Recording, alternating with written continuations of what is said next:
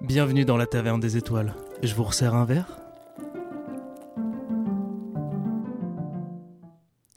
Oh, allez, s'il te plaît, marche aujourd'hui.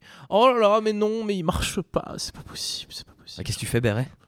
Oh, salut Léo, excuse-moi, je suis en train. Je, je voulais me mettre de la musique là et je, je voulais faire remarcher, tu sais, depuis euh, la reconstruction de la taverne. euh, et il y a mon jukebox, il marche plus. Ouais, d'accord, il a la classe. Eh ouais, mais c'est une relique, hein. je l'ai je l'ai trouvé euh, dans l'une des civilisations que j'avais visitées dans mes jeunes années. Mais là, malheureusement, impossible de le faire marcher. Je crois que les, les piles doivent être mortes. T'as essayé de le brancher?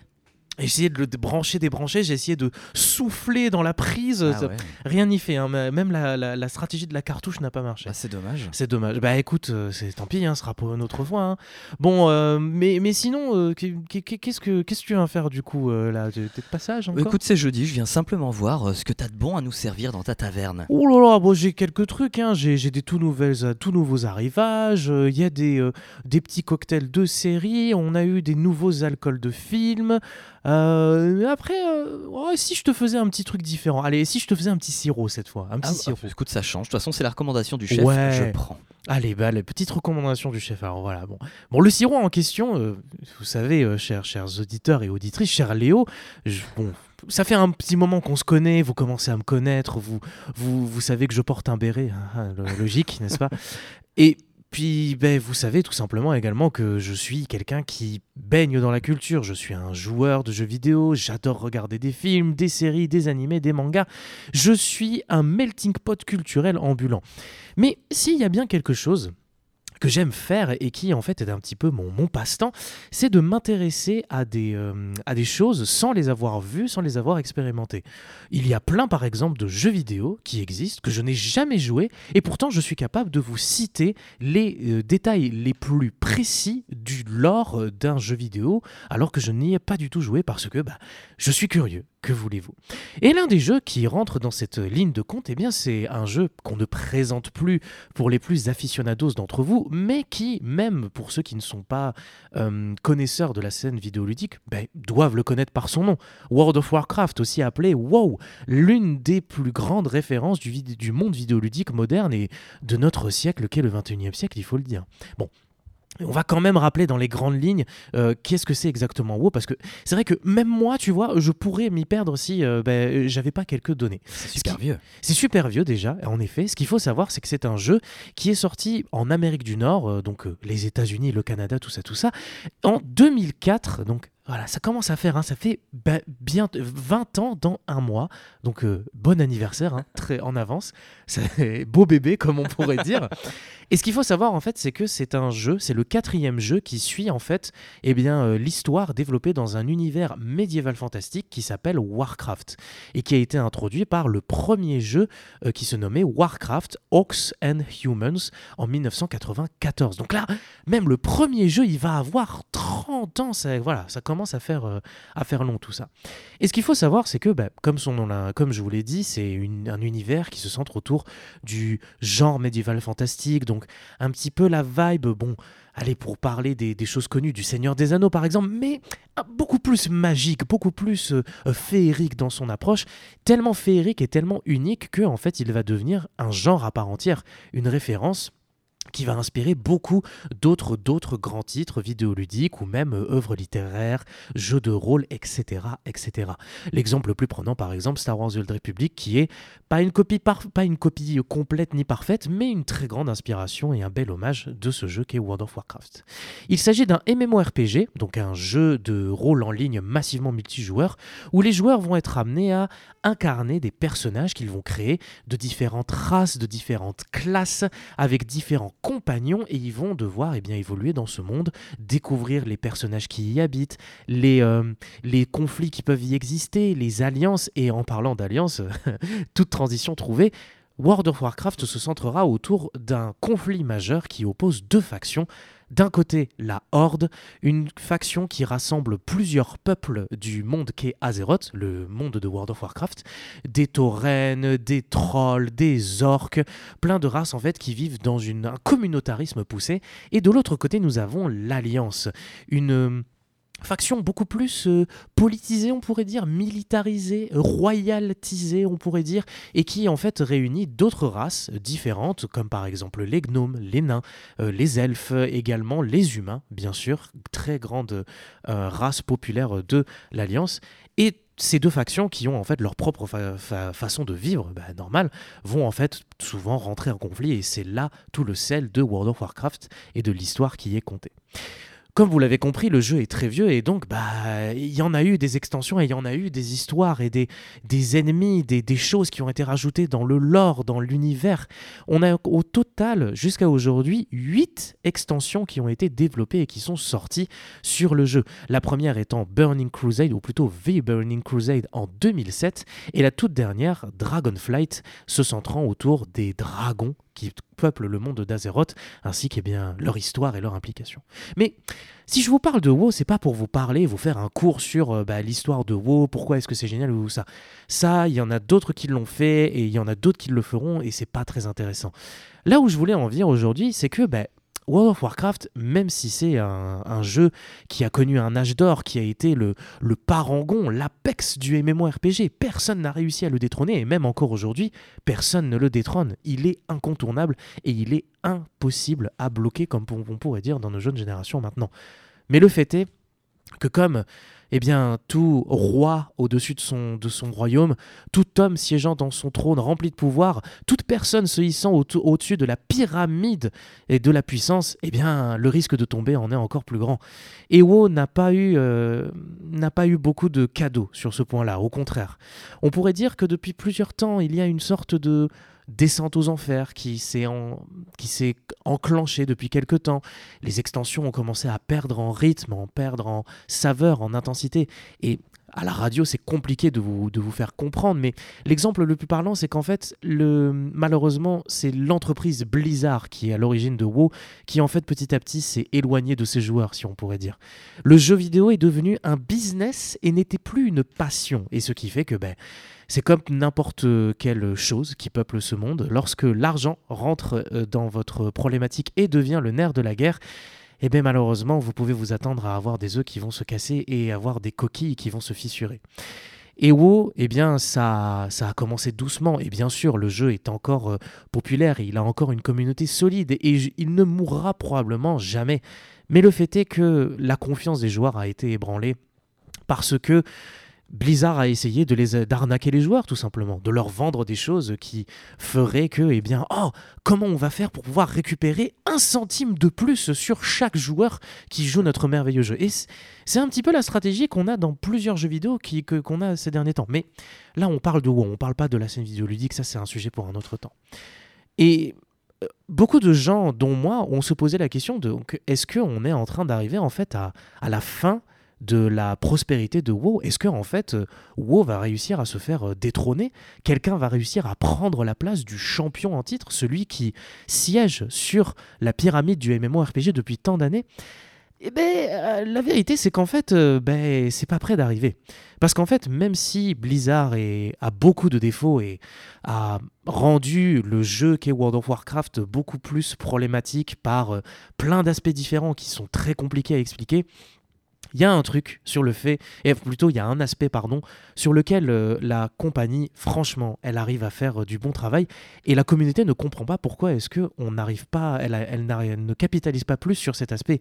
Et cet aspect, ben, c'est tout simplement le fait qu'ils arrivent à raconter des belles histoires.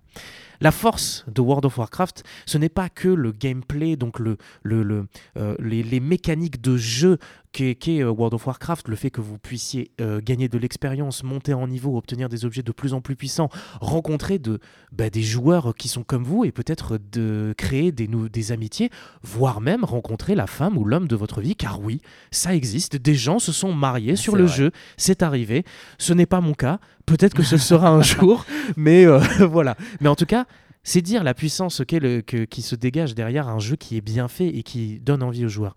Mais la vraie force en fait de, Blizzard, et ça a été démontré euh, dans le dernier, la dernière conférence qu'est la BlizzCon de cette année, donc en novembre 2023, et c'est là où je veux en venir, c'est qu'en fait, ils arrivent au travers de leur cinématique à donner bah, un, qualité qui est inégalée, il faut le dire en fait.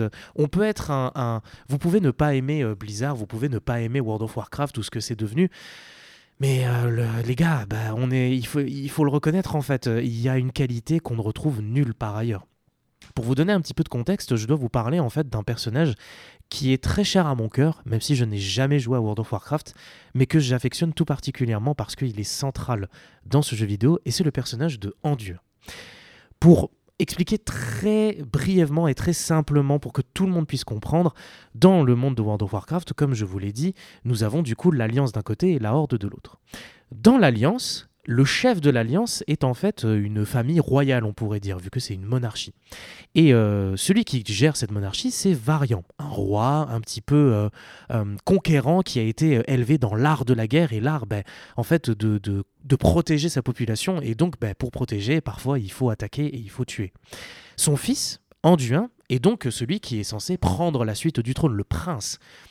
Et en fait, il est devenu prêtre, le prêtre de la lumière, donc euh, quelqu'un qui est euh, centralisé, qui se centralisait sur le fait de aider les autres, de guérir les autres, euh, d'essayer toujours de trouver une, une voie pacifique et une voie qui permettrait de le, le moins se- de- de- d'apporter des effusions de sang en fait dans les situations qu'il qu'il affronterait. Et tout au long de l'histoire de, de World of Warcraft, les joueurs ont pu eh bien, découvrir et voir l'évolution de ce fameux personnage pacifiste et qui malgré lui a été obligé de prendre les rênes du pouvoir et a été obligé de mener des guerres qu'il ne voulait pas, euh, devoir tuer des gens qu'il ne voulait pas ou devoir tout simplement prendre des décisions qu'il n'aurait jamais voulu prendre. Et ce personnage, malgré tout, malgré toutes les épreuves, a réussi à tenir bon. Il a réussi à s'accrocher à ses idéaux parce qu'il avait la lumière de son côté, cette lumière divine qui lui rappelait que ben, même dans les jours sombres, la lumière était présente. Jusqu'à ce que arrive la- l'avant-dernière extension qui est Shadowlands. Je rentrerai pas dans les détails parce que je- vous n'avez pas idée à quel point c'est compliqué de vous résumer l'histoire, mais pour vous expliquer euh, vraiment simplement, l'avant-dernière extension se centralise sur ce qu'on pourrait appeler l'enfer d'Azeroth, donc l'enfer du monde de World of Warcraft. Avec un plot twist, il y a un, personnage très puissant, une entité très puissante qui veut en fait euh, euh, bouleverser tout le cosmos et tout, euh, toute la dynamique de la vie, de la mort, de l'éternité. euh, voilà, je, je vous laisserai euh, vous renseigner sur le sujet. Le fait est que notre pauvre Anduin, en fait, s'est retrouvé dans les, rouages de cette machine infernale, de cette machination infernale, et tout simplement, ben, en fait, il a été torturé. Et pas que torturé physiquement, parce que là, on pourrait se dire, bon, euh, ok, c'est pas tip-top, mais ça va. Non, il a été torturé spirituellement et euh, euh, psychologiquement. Il s'est, on pourrait carrément appeler ça, en fait, un principe de viol mental. Il s'est en fait fait dominer mentalement. On, on lui a pris possession de son corps et littéralement, il ne pouvait rien faire. Bon, alors je sais que c'est un spoiler, mais en soi, vous inquiétez pas, vous avez plein d'autres choses que je ne vous spoilerai pas, bien sûr. Le fait est que là, on flash forward, on avance, on fait une petite avance rapide sur les événements qui nous intéressent maintenant. Nous avons la dernière extension, Dragonflight, qui est arrivée sur World of Warcraft, donc comme je l'ai dit, qui se centralise sur les dragons. Et pendant tout ce temps, entre la fin de, de la- de l'avant-dernière extension Shadowlands et la fin de Dragonflight, on n'avait pas de nouvelles d'Anduin. On ne sait pas où il était passé. Euh, est-ce qu'il était, euh, est-ce qu'il était mort? Est-ce qu'il était porté disparu? Est-ce qu'il était devenu euh, un méchant? Personne ne savait, on n'avait pas d'idée. Et là, en fait, la dernière extension a été annoncée, donc euh, le prochain arc narratif de World of Warcraft, qui se centralise autour de, de, de, de, l'essence même du monde d'Azeroth. Je vous laisserai découvrir qu'est-ce que c'est, je peux juste vous dire que l'extension s'appellera The War Within, la guerre intérieure. Et euh, qui fait partie de la saga qu'on appelle euh, l'âme du monde. Si, si je dis pas de bêtises, Oh, c'est compliqué tout. Bref, il y a des termes, euh, vous, et vous avez Internet, euh, on, on vit à une époque formidable, vous aurez qu'à faire vos recherches. Le fait est que comme chaque année, en fait, ben, Blizzard fait ce qu'ils savent faire de mieux, à savoir ils font des annonces et ils font des annonces euh, grandiloquentes et très très bien faites. L'une des annonces qu'ils font donc, qu'ils ont fait donc est l'annonce de cette dernière extension avec une cinématique. Comme d'habitude, une cinématique aux petits oignons et où on sent qu'en fait, bah, ben, Blizzard, pourquoi est-ce que vous faites pas des films en fait? Pourquoi vous faites pas des séries? Il vous... y en a un.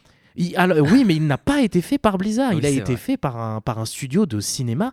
Pourquoi est-ce que on n'a pas un- une sé- quand on voit la popularité du- des séries Marvel, des séries comme Arkane, des séries comme Vox Machina dont j'ai parlé il y a pas longtemps, Blizzard aurait tellement une carte à jouer parce que je peux vous dire que cette cinématique a réussi, mais a vraiment à me faire ressentir des choses que je n'aurais jamais pensé ressentir avec une cinématique.